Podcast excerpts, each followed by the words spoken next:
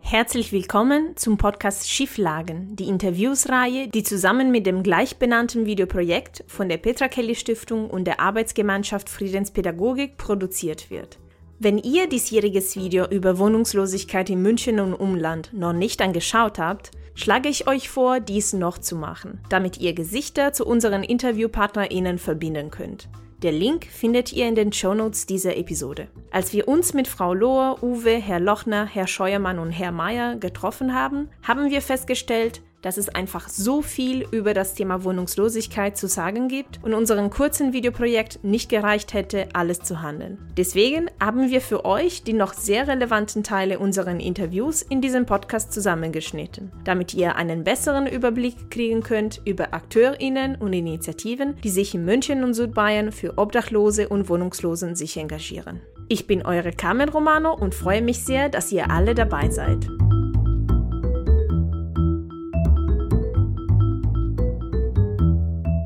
Fangen wir mit einer Vorstellung an. Wer macht bei diesem Podcast mit? Wir hier sind die BIS, die Münchner Straßenzeitung. Wir werden von armen und ehemals obdachlosen Menschen auf der Straße verkauft. BIS heißt ausgeschrieben Bürger in sozialen Schwierigkeiten. Das heißt, die Leute, die kommen und die Zeitung verkaufen, sind entweder arm und obdachlos oder waren's oder sind in Gefahr, das zu werden. Die brauchen Hilfe, darum kommen sie zu BIS. Und mein Name ist Karin Lohr, ich bin die Geschäftsführerin von BIS.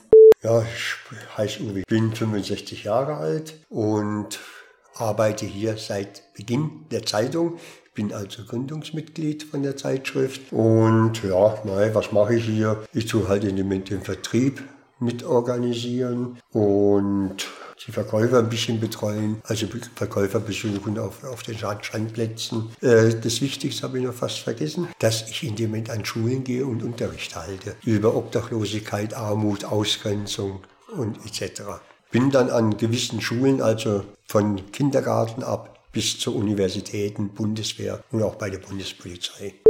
Mein Name ist Jörn Scheuermann. Ähm, ich bin der Geschäftsführer der Arbeitsgemeinschaft Wohnungslosenhilfe München und Oberbayern und ähm, über das Bayerische Staatsministerium für Familie, Arbeit und Soziales mit der Koordination der Wohnungslosenhilfe in ganz Südbayern betraut. Das hört sich jetzt ähm, hochspurig, großspurig an. Ähm, was es damit auf sich hat, wir arbeiten nicht direkt mit betroffenen Menschen, sondern wir sind eher hinter den, den Kulissen tätig und wir beraten, weil Wohnungsnotfallhilfe so viele Facetten hat, ähm, sind wir zuständig, ca. 1200 Gemeinden zu beraten für ihre Zuständigkeit. Wir sind zuständig für 39 Landkreise und 10 kreisfreie Städte. Eine kleine Stadt davon ist ja München, die drittgrößte Stadt in Deutschland. Wir haben drei Regierungsbezirke zu beraten in ihrer ihrer eigenen Zuständigkeit. Und dann gibt es natürlich ganz viele sogenannte Spitzenverbände der freien Wohlfahrtspflege und auch deren angeschlossene freie Träger. Und alle, die irgendetwas mit Wohnungsnotfallhilfe zu tun haben, wenn sie Rat und Tat brauchen, dann melden sie sich hier und wir versuchen ähm, ganz gute Lösungen zu finden, wie man vor Ort mit dem Problem dann umgehen kann. Und noch haben wir Herr Lochner interviewt stellvertretende Leitung der Teestube Com, eine Einrichtung des Evangelischen Hilfswerks München, der die Arbeit der Teestube uns vorgestellt hat. Ja, bei uns arbeiten Sozialpädagogen, weil wir felsenfest überzeugt davon sind, dass es Fachwissen braucht. Zum einen in Bezug auf Rechtsfragen zum Beispiel, in Bezug auf, auf den Umgang miteinander, psychologische Fragen äh, spielen eine Rolle in der Beratung. Das Thema Sucht spielt eine Beratung. Äh, der Umgang mit Ämtern und Behörden spielt eine Beratung. Briefe verfassen, Begleitungen äh, zu Ämtern und Behörden spielen oder auch in Kooperationseinrichtungen spielen eine Rolle. Also dafür brauchen wir Sozialpädagogen und Sozialpädagoginnen. Also ist aus meiner Sicht nicht denkbar, diese Arbeit äh, durch, durch Laien oder durch Ehrenamtliche machen zu lassen. Last but not least haben wir noch mit Herrn Mayer geredet, Leiter des Amtes für Wohnen und Migration der Stadt München. Apropos, Herr Mayer, wer arbeitet eigentlich in der Stadt mit und für Wohnungslosen und Obdachlosen? Also grundsätzlich ist zuständig das Amt für Wohnen und Migration. Im Amt gibt es unterschiedliche Strukturen und dann gibt es zusätzlich natürlich verschiedene freie Träger, Wohlfahrtsverbände, die Einrichtungen betreiben, die Angebote machen, die zum großen Teil von uns finanziert werden, in Bereichen von einer dauerhaften Betreuung auch vom Bezirk Oberbayern. Bei uns intern gibt es unterschiedliche Zuständigkeiten zwischen ja, der akuten Wohnungslosigkeit, einer echten Obdachlosigkeit, der Gefahr der Wohnungslosigkeit, Beratung oder auch Vermittlung von Wohnraum. Da gibt es ganz unterschiedliche Bereiche mit unterschiedlichen Menschen, die da natürlich auch agieren. Und man merkt jetzt schon an dem, was ich gesagt habe, dass es natürlich die Rahmenbedingungen, drohende Wohnungslosigkeit, Wohnungslosigkeit und Obdachlosigkeit sind an sich auch schon drei verschiedene Zustände, in denen sich dann Menschen befinden. Ja, das Netzwerk, sprich die Münchner Wohnungslosenhilfe, äh, spielt natürlich eine riesige Rolle, weil es ist so, in der Teestube kann man nicht übernachten. Wir bieten einen Tagesaufenthalt an, aber kein einziges Bett. Es gibt keine Möglichkeit hier nach 20 Uhr abends sich noch aufzuhalten. Das heißt, damit die Sozialpädagogen was anbieten können, um die Menschen von der Straße wegzubekommen, müssen sie auf die Ressourcen anderer Einrichtungen zurückgreifen. Und deswegen arbeitet die Teestube zusammen mit allen Münchner Einrichtungen, die der Wohnungslosenhilfe in München angehören. Und da ist es für uns egal, ob da auf dem Titel der Einrichtung katholisch oder evangelisch oder gar nichts steht. Wir kooperieren mit allen Einrichtungen der Münchner Wohnungslosenhilfe. Das ist deswegen auch ganz besonders wichtig, weil es in München seit langer, langer Zeit mittlerweile ganz viele spezialisierte Einrichtungen gibt. Zum Beispiel gibt es Einrichtungen, die sind vorrangig für Suchtkranke, äh, Obdachlose da, wo man zum Beispiel auch trinken darf, wenn man dort einzieht. In anderen Einrichtungen ist das wieder nicht der Fall. Die sind dann wieder speziell für Ältere und Gebrechliche und, und, und, und, und. Und wir könnten gar nicht in alle vermitteln, wenn wir nicht sagen würden, für uns spielt es keine Rolle, wer der Träger der anderen Einrichtung ist. Wir arbeiten mit denen zusammen, die fachlich die besten sind für die Menschen, um die es geht. Und wie sieht die Situation auf dem Land? Wer ist außerhalb der Stadt zuständig? Es ist ganz unterschiedlich. Also ich habe das Gefühl und auch mein nordbayerischer Kollege, wir haben das Gefühl, dass ähm, grundsätzlich zum Beispiel die Gemeinden ähm, ihrer Aufgabe nachkommen, wenn es darum geht, Menschen eine Notunterkunft zur Verfügung zu stellen. Wenn das nicht funktioniert und wir zum Beispiel mitbekommen, dass der Oberbürgermeister X in der Gemeinde Y seiner Verpflichtung diese Hilfe anzubieten, äh, nicht nachkommt, dann helfen wir gerne nach, indem wir die anrufende Person dabei beraten, wie sie zum Beispiel vor Gericht eine einstweilige Verfügung erwirken kann, damit zumindest eine Notunterkunft für die Nacht sichergestellt ist. Und so kommt es ein bisschen drauf an. Ne? Ich kann auf eine Gemeinde kommen, da bekomme ich wirklich direkt und schnelle Hilfe. Und ich kann in eine Gemeinde kommen, ähm, wo eher eine abwehrende Haltung ist, wo man manchmal auch die eigentlich ähm, rechtswidrige Auskunft bekommt, dass man nicht zuständig wäre und dass man doch besser in die nächstgelegene Stadt fahren sollte. Also das Bild ist komplett heterogen. Und das heißt, ich kann nur eine Differenzierung vornehmen, je weniger Einwohner eine sogenannte Gebietskörperschaft hat, also ein Landkreis oder eine kreisfreie Stadt, ähm, desto weniger Fälle gibt es. Aber Fälle gibt es überall. Ziel unseres Videos war unter anderem, die Stereotypen über Wohnungslosigkeit zu kontern und die Lebensrealitäten der Menschen zu zeigen. Was haben unsere Interviewpartner Ihnen dazu gesagt? Also einmal, dass man sagt, die sind faul, die Leute, die wollen ähm, nichts machen, die ja, könnten, wäre ganz leicht, aber so, die sollen doch irgendwo arbeiten. Also das ist nicht die Erfahrung. Unsere Erfahrung ist, dass die Leute schon wollen, aber dass der Arbeitsmarkt, so wie er im Kapitalismus organisiert ist, diejenigen, die nicht die volle Leistung bringen, einfach ausspuckt.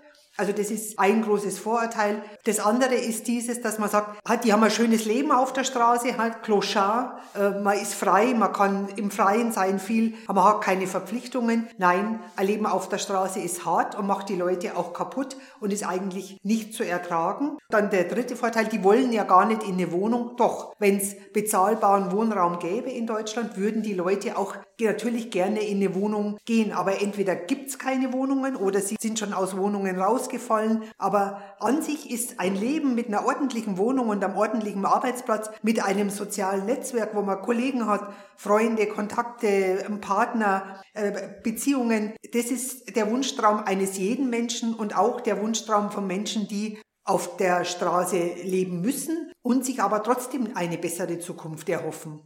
Eigentlich äh, als erstes ja, dass man alle Obdachlosen in dem Moment als selber schuld bezeichnet. Es ist zum Beispiel ja 60 bis 70 Prozent von den Obdachlosen können eigentlich nichts dafür, dass sie obdachlos sind, weil in dem Moment entweder durch, äh, durch Wohnungsauflösungen oder auch durch äh, Kündigungen oder auch äh, durch Krankheit, dass sie da in dem Moment die Miete nicht mehr bezahlen können und dann da rausfallen aus dem sozialen Netz. Und vor allen Dingen weil in dem Moment hier in München ist es ganz gravierend, es gibt keinen bezahlbaren Wohnraum oder sehr zu wenig. Und das ist halt einfach das, was man immer wieder vergisst, ja, dass die Leute in dem Moment ja einfach dummerweise Pech gehabt haben, ja, so dass sie da in das Raster reingefallen sind.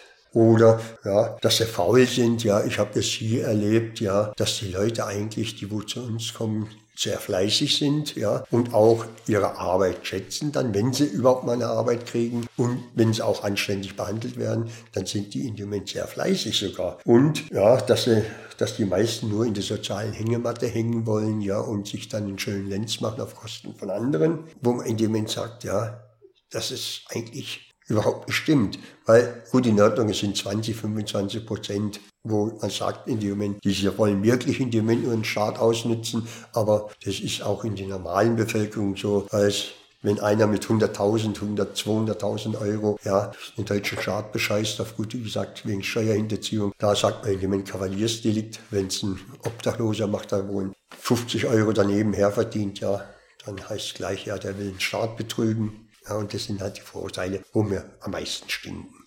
Ja, also das ist so, dass wir in diesem wohnungslosen System auch viele Menschen haben, die selber Geld verdienen, die auch äh, Kostenanteile mitbezahlen, weil das natürlich teuer ist. Man wird da auch betreut. Man muss praktisch die ganze Struktur logischerweise ja mitfinanzieren als Stadt. Das heißt, wir verlangen da natürlich auch von den Menschen entsprechende Gebührenanteile, die, wenn man gar nichts verdient, vom Jobcenter übernommen werden. Aber viele verdienen und zahlen dann auch ihren Anteil. Das heißt, es ist nicht so, dass da irgendjemand praktisch so äh, locker in der Notunterkunft in der Hängematte liegt und darauf wartet, bis jemand vorbeikommt sondern in der Regel sind diese Menschen auch bemüht, wieder in eine Wohnsituation zu kommen, weil, wie ich vorher schon erzählt habe, das ist nicht angenehm, in einer Notunterkunft auf Dauer zu sein. Man hat keine Privatsphäre. Für die Kinder ist es ganz schlimm, weil die haben nicht irgendwo ein Kinderzimmer zum Spielen, die haben oft auch nicht mal einen Schreibtisch, um Hausaufgaben zu machen. Die gehen dann in Gemeinschaftsräume der Betreuung in der Unterkunft, um dort die Hausaufgaben zu machen, weil es dort halt einfacher möglich ist, weil im eigenen Zimmer es oft auch mit Geschwistern dann gar nicht geht.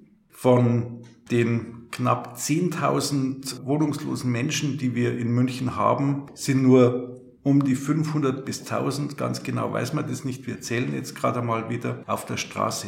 Die anderen sind tatsächlich in Notunterkünften. Äh, Wohnungslosigkeit ist vielschichtig, geht bis in die Mittelschicht hinein, kann äh, auch jemanden aus der Mittelschicht treffen und ist eine schwierige Lebenssituation, die man nicht unterschätzen darf, sondern die man ernst nehmen muss und wo die Menschen Unterstützung brauchen. Ja, da wird oft vergessen, dass jeder Wohnungslose ein individuelles Schicksal hat, eine individuelle Biografie, dass jeder anders ist als der nächste Wohnungslose. Und man ist ganz oft geneigt dazu, alle Menschen auf der Straße über einen Kamm zu scheren und ganz viele Menschen sind ja, überzeugt davon, dass die Leute doch selber schuld sind und Stereotypen sind, ja, die stinken, ja, die saufen alle und, und, und. Und das sagen wir dazu. Ja, natürlich trifft es bei dem einen oder anderen zu, aber das hat alles seine Gründe und das ist alles ein Verhalten, das jemand mal erlernt hat und das jemand auch wieder verlernen kann und an dessen Stelle er auch ein anderes äh, Verhalten wieder erlernen kann, was natürlich nicht immer leicht ist mag den Menschen da draußen erzählen, dass Wohnungslosigkeit ganz viele verschiedene Gesichter hat. Klassisch wohnungslos bedeutet, ähm, aktuell ist weiblich und hat ein bis zwei Kinder. In München alleine sind ca. 1700 Kinder aktuell von Wohnungslosigkeit betroffen, sind glücklicherweise mit ähm, einem oder sogar beiden Elternteilen in einer Einrichtung der Wohnungslosenhilfe. Aber ihr seid selbst in die Schule gegangen. Ihr wisst ganz genau, wie sich das anfühlt, wenn man lernen muss, wenn man seine Ruhe braucht, wenn man auch mal keinen Bock auf seine Eltern hat, wenn man irgendwie mal ne, so ein bisschen Abstand braucht, auch ein bisschen Raum für sich selbst. Und das haben diese Kinder nicht. Und das muss man sich einfach vergegenwärtigen, dass ähm, du siehst heutzutage der Spitze des Eisberges durchaus noch an, dass die Menschen wohnungslos sind. Aber dem Eisberg darunter nicht. Und noch, wir haben gesehen, dass das Thema Wohnungslosigkeit viel mehr Menschen betrifft, als es wahrgenommen wird. Es betrifft beispielsweise viele alleinerziehende Frauen, es betrifft viele Menschen, die arbeiten, aber keine Wohnung in teure Städte wie München sich leisten können und noch Migrantinnen. Dazu hatte Herr Mayer Folgendes gesagt. Was wir hier in München ja auch haben, sind viele Menschen aus, äh, nicht viele, aber doch einige Menschen aus osteuropäischen Ländern, die hier in Deutschland keine Sozialleistungen bekommen können, weil es gesetzlich ausgeschlossen ist, die aber trotzdem hier in der prekären Situation, in der sie sich in Deutschland befinden, immer noch ein besseres Leben haben als äh, in ihren Heimatländern. Und auch da muss man praktisch sehen, da muss das Anliegen sein, dass die Situation dieser Menschen sich verbessert. Gerne im Heimatland, aber gerne auch hier, so dass man auch versucht, die zu unterstützen, dass man auch schaut, dass die nicht auf einen prekären schwarzen Arbeitsmarkt angewiesen sind, sondern letztendlich auch in ordentliche Beschäftigung kommen können. Für Menschen, die sich nie mit dem Thema auseinandergesetzt haben, ist es schwierig, sich das vorzustellen. Wie ist es, keine eigene Wohnung zu haben? Wie ist es beispielsweise in einer Notunterkunft zu leben? Ja, sie sind verheiratet, haben zwei Kinder, es gibt eine Trennung und äh, mit dem eigenen Einkommen kann dann die Mutter vielleicht die Wohnung nicht mehr bezahlen. Alle Hilfsmaßnahmen, die es da gibt, auch die Unterstützung dann über das Jobcenter oder das Sozialbürgerhaus, reichen nicht aus, weil der Vermieter sagt, nein, das will ich jetzt nicht mehr, die, das ist mir zu unzuverlässig, ich kündige wegen der vielleicht mal zwei, drei Mieten, die die im Verzug war, jetzt das Mietverhältnis. Und diese Frau findet dann erstmal keine neue Wohnung, trotz aller Unterstützungsmöglichkeiten. Und sie bekommt auch nicht so schnell eine Sozialwohnung, weil wir zu wenige Sozialwohnungen in München haben. Dann wird irgendwann einmal, muss sie aus der Wohnung raus und kommt mit ihren zwei Kindern in ja, eine Notunterkunft, in eine Pension, wo sie dann mit den zwei Kindern in einem Zimmer lebt, wo sie das Bad, die Dusche, die Toilette mit anderen äh, Familien teilen muss und wo auch äh, man keine eigene Küche mehr hat, sondern man kocht praktisch in so Gemeinschaftsküchen, wo wegen der Brandgefahr man alle zehn Minuten auf einen äh, Taster drücken muss, damit der Ofen nicht ausgeht. Äh, also praktisch, wenn man sich das vergleicht mit dem, was man in der eigenen Wohnung für Situation hat, dann ist es radikal anders. Und es macht natürlich etwas mit den Menschen, weil das natürlich äh, sie schon entgrenzt und äh, sehr stark beeinträchtigt. Das heißt, also es ist für niemanden angenehm, in so einer Situation zu sein. Und äh, das Bessere ist immer, wenn man dann wieder in einer Wohnung ist. Die Sache ist die, es gibt in Deutschland bekannte Armutsrisiken. Und ähm, für mich in meinem Verständnis ist, ohne Wohnung zu sein, ohne eigenes Obdach zu sein. Ich meine, stellt euch vor, ihr könnt nicht nackt durch eure Wohnung laufen. Ihr habt keinen Kühlschrank, wo ihr Sachen, ähm, die ihr eingekauft habt und kochen wollt, ähm, hinbringen könnt. Ihr habt kein eigenes Bett, wo ihr euch zurückziehen könnt. Ihr habt keinen persönlichen Raum, wo ihr eure Sachen abschließen könnt und weißt, ähm, dass die gut aufgehoben sind. Und das ist eine echt extreme existenzielle Bedrohung und für mich mit die krasseste Form von Armut, unter der man in unserer Gesellschaft in der Bundesrepublik Deutschland ähm, quasi im wahrsten Sinne des Wortes leiden kann. Wenn du dir Armutsrisiken anschaust, dann kannst du identifizieren, wer ist von Armut in der Bundesrepublik am meisten betroffen. Es sind arbeitslose Menschen, es sind alleinerziehende Menschen mit ihren Kindern und statistisch gesehen ist alleinerziehend in Deutschland immer noch meistens eine Frau und nicht ein Mann. Ähm, es sind Menschen mit Migrationshintergrund, die auch auf so Mietwohnungsmarkt, ähm, ich weiß nicht, ob ihr Reportagen schon mal gesehen habt oder kennt, wo Menschen berichtet haben, dass alleine ihr Türkisch ähm, sich anhörender Name dazu geführt hat, dass sie noch nicht mal zur Wohnungsbesichtigung eingeladen worden sind. Das heißt, da scheinen auch diskriminierende Faktoren eine Rolle zu spielen. Und dadurch das Niveau der Mieten in München ähm, schon immer relativ ambitioniert war, ihr müsst euch vorstellen, ähm, München hat einen Zuzug aktuell von ca. 30.000 Menschen pro Jahr. Davon haben ca. 16.000 bis 18.000 Menschen Anspruch auf sozial geförderten Wohnraum, aber die Stadt kann nur 3.000 bis 4.000 Wohnungen die entsprechend ähm, Mieten haben, vergeben. Das heißt, da ist ein enormer Druck auf dem Mietwohnungsmarkt und Menschen, die zum Beispiel im Niedriglohnsektor arbeiten, Menschen, die Arbeitslosengeld 2 oder Sozialhilfe bekommen, finden auf dem Mietwohnungsmarkt keine eigene Wohnung und sind, sogar wenn sie teilweise voll erwerbstätig sind, angewiesen auf Einrichtungen der Wohnungslosenhilfe, dass sie dort einen Platz zum Schlafen finden. Und wie ist es, auf die Straße zu leben? Also das Leben auf der Straße ist geprägt durch eine ganz, ganz große Unsicherheit. Es ist nicht sicher, wenn man keine eigene Wohnung hat. Man ist Wind und Wetter ausgesetzt, man ist Gewalt ausgesetzt. Gewalt einerseits durch andere Menschen, durch andere Wohnungslose, also innerhalb der Gruppe, aber auch Gewalt durch unbeteiligte Menschen. Zum Beispiel ganz plastisches Bild, Betrunkene, die nachts durch die Straßen ziehen und sich einen Spaß daraus machen, ja, einzuschlagen, einzutreten. Es geht ja bis hin zu Obdachlose werden nachts angezündet während des Schlafens. Alles schon vorgekommen in unserem Land in den letzten Jahren. Ähm, man ist relativ schutzlos auf der Straße, wenn man allein ist. Man ist auch schutzlos nicht nur Gewalt gegenüber also körperliche Gewalt, sondern man ist zum Beispiel auch Willkür von Sicherheitsdiensten und Polizisten ausgeliefert, die vielleicht einem Obdachlosen gegenüber härter auftreten als einem Menschen, von dem sie glauben, der sei in normalen Lebensverhältnissen. Also Willkür ist ein Problem, Gewalt, Kälte, aber natürlich auch die ganz drängende Frage, ja, wovon lebe ich denn heute und morgen? Und wird es meinen Schlafplatz in der nächsten Nacht auch noch geben oder kann ich da nicht mehr sein, weil, weil irgendwas passiert, weil er geräumt wurde oder weil das Abbruchhaus abgebrochen wird oder, oder, oder. Im Jahr 2020 ist es fast unmöglich, auf diese Frage zu verzichten. Wie hat die Pandemie die Lage geändert? Wie sieht es für Wohnungslosen anders aus? Und für die Arbeit der Einrichtungen, die wir interviewt haben?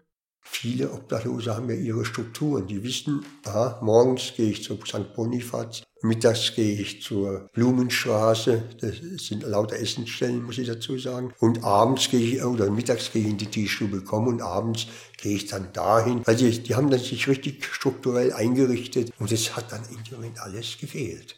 Ja, weil alles geschlossen war. Ja, und da sind natürlich viele Leute dann in dem Moment auch eigentlich haben nicht mehr gewusst, was sie anstellen sollen. Weil das Sozialamt hat ja auch zugehabt oder nur per Anmeldung. Und wenn man kein Telefon hat und kein Geld hat, dann wie soll man sich da anmelden?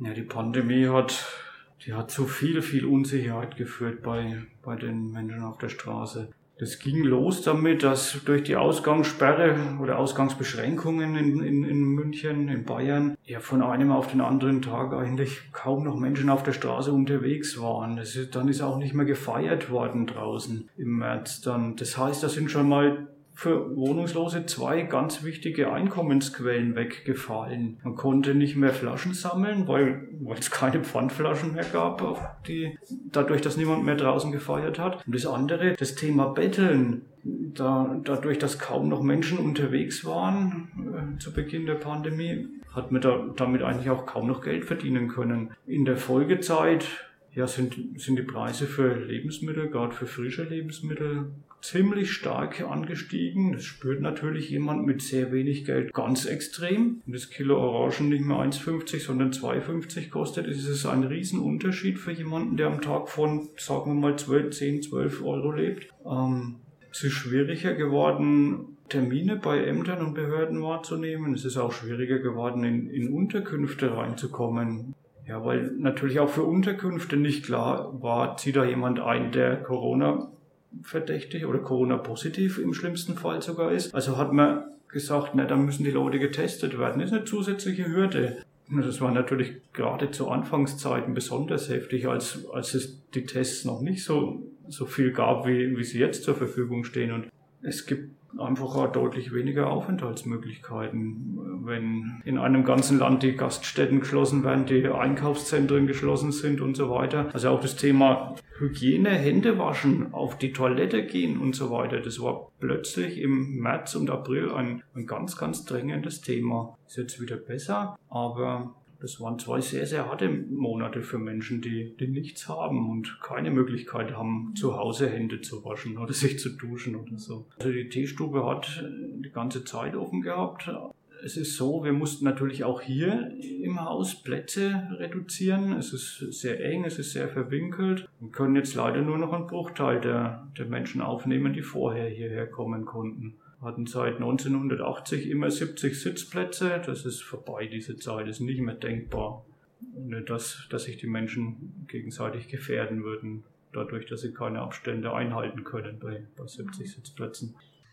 Also ich habe ja einen Blick wirklich auf alle möglichen Hilfseinrichtungen, die es in den Regierungsbezirken Schwaben, Oberbayern und Niederbayern gibt. Und was mit das erste war, ist, dass Kontakt abgebrochen ist. Ich bin eigentlich äh, permanent im Auto unterwegs oder in öffentlichen Verkehrsmitteln, besuche Gemeinden, besuche Städte, besuche freie Träger, ähm, schaue, wie die Situation vor Ort ist und das hat sich natürlich brutal verändert. Ja. Also mein Weg zu Informationen ist ein deutlich längerer geworden. Das heißt, ich kriege aktuell mit, wenn es irgendwo Probleme hat. Nichtsdestotrotz ist die Situation, wie sie sich in München ähm, entwickelt hat, so ein bisschen stellvertretend, weil allenorts versucht wurde, die Strukturen, die Hilfestrukturen für wohnungslose Menschen und auch für die Menschen, die von Wohnungslosigkeit bedroht sind, aufrechtzuerhalten. Und nichtsdestotrotz, ne, ihr wart ja schon in der Teestube gewesen, das ist so ein Klassiker hier in München, ähm, eine tolle Einrichtung, wo Menschen sich über Tag aufhalten können, einen Tee trinken können, Wäsche waschen können, einfach ne,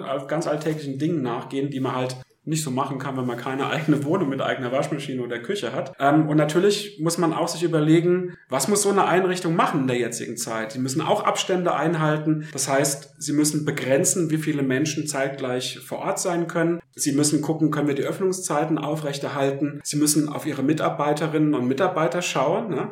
Äh, mein Herz schlägt für alle Mitarbeiter in der Wohnungslosenhilfe, weil die riskieren gerade im wahrsten Sinne des Wortes ähm, eine Infektion, weil sie in Räumen mit Menschen arbeiten, ähm, die sogar mit das höchste Gefährdungspotenzial mitbringen, zu erkranken, weil wo will sich jemand quarantänisieren, der keine Wohnung hat. Ne? Und da hat gerade in München die Wohnungsnotfallhilfe zusammen mit der Stadt ganz, ganz viel auf den Weg gebracht, ganz viel aufgemacht, sogar Angebote wie im Übernachtungsschutz in der Bayern-Kaserne erweitert. Und das ist schön anzuschauen und trotzdem können die ganzen Bedarfe durch Abstand, weniger Leute zur gleichen Zeit. Ne? Es ist super schwierig, das aufrechtzuerhalten. Aber das habt ihr sicher in der Teestube schon mitbekommen, dass die teilweise Schlangen vorne dran haben, wo Menschen warten, Zugang zu bekommen. Und das ist eine riesen, riesengroße Herausforderung.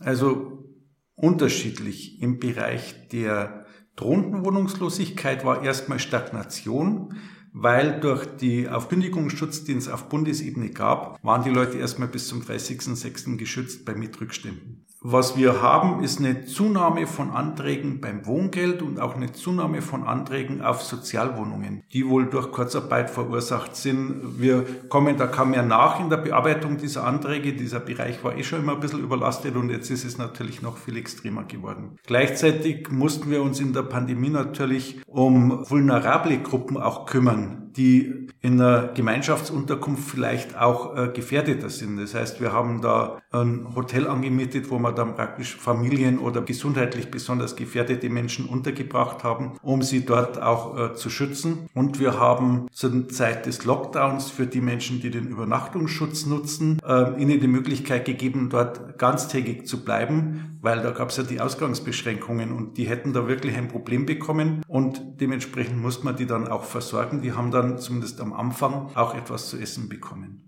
Welche Schritte kann man noch unternehmen, um Wohnungslosigkeit zu vermeiden? Also wir sind ein freiheitlich-demokratisches Land.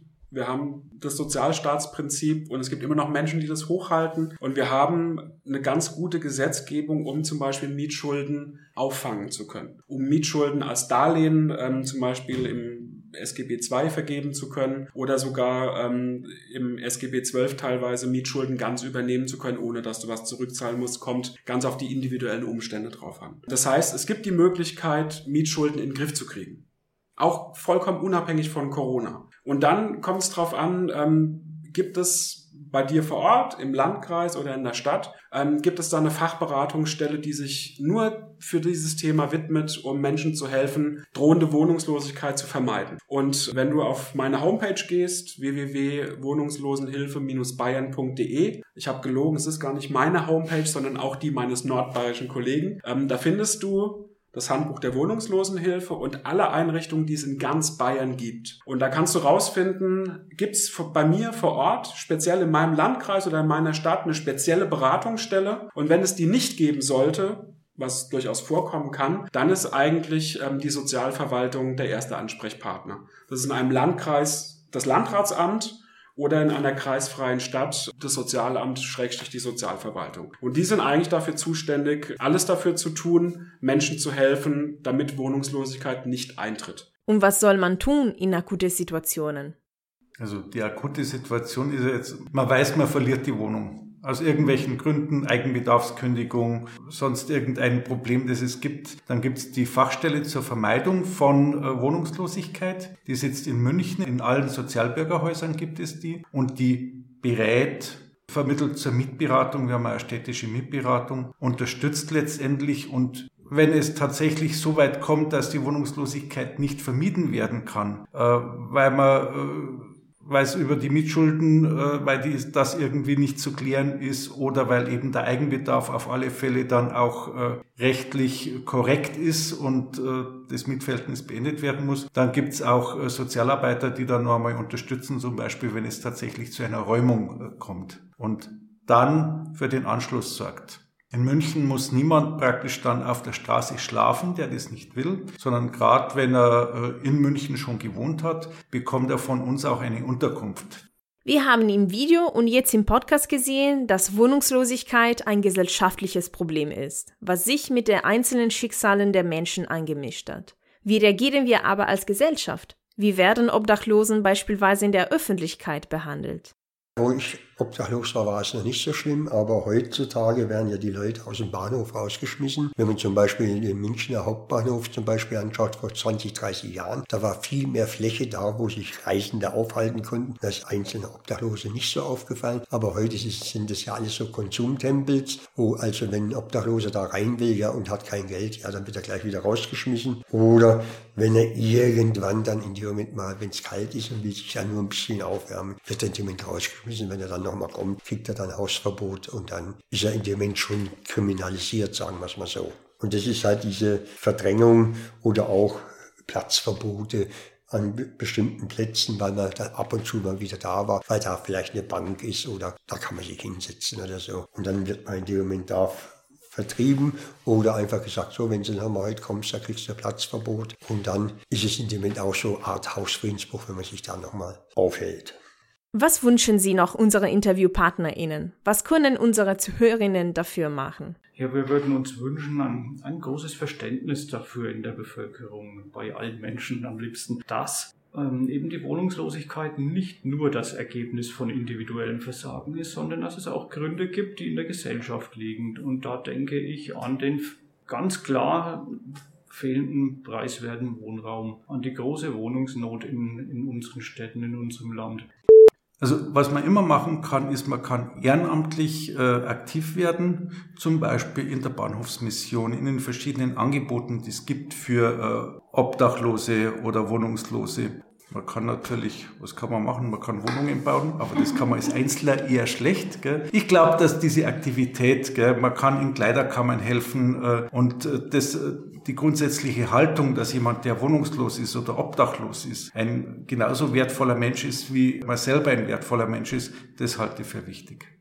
Und das war's für diese Folge. Ich bedanke mich ganz herzlich bei unseren Kooperationspartner der AGFB, insbesondere bei Alex, bei unserem wunderbaren Produktionsteam Rebecca und Felix, die diese Aufnahmen gemacht haben und natürlich bei allen InterviewpartnerInnen, Frau Lohr, Uwe, Herr Lochner, Herr Scheuermann und Herr Mayer. Wenn ihr weitere Podcast-Folgen von dieser Reihe hören möchtet, findet ihr einen Link in den Show Notes sowie weiterführendes Material zu dem Thema, was in unseren Gesprächen zitiert wurde. Und die abschließende Frage wie immer. Was sind für euch weitere Schieflagen? Schreibt uns gerne mit euren Anregungen und Kommentare an info at petra-kelly-stiftung.de oder als Kommentar zu dieser Folge. Die Musik ist von Kevin MacLeod. Danke fürs Zuhören und bis zum nächsten Mal. Ciao!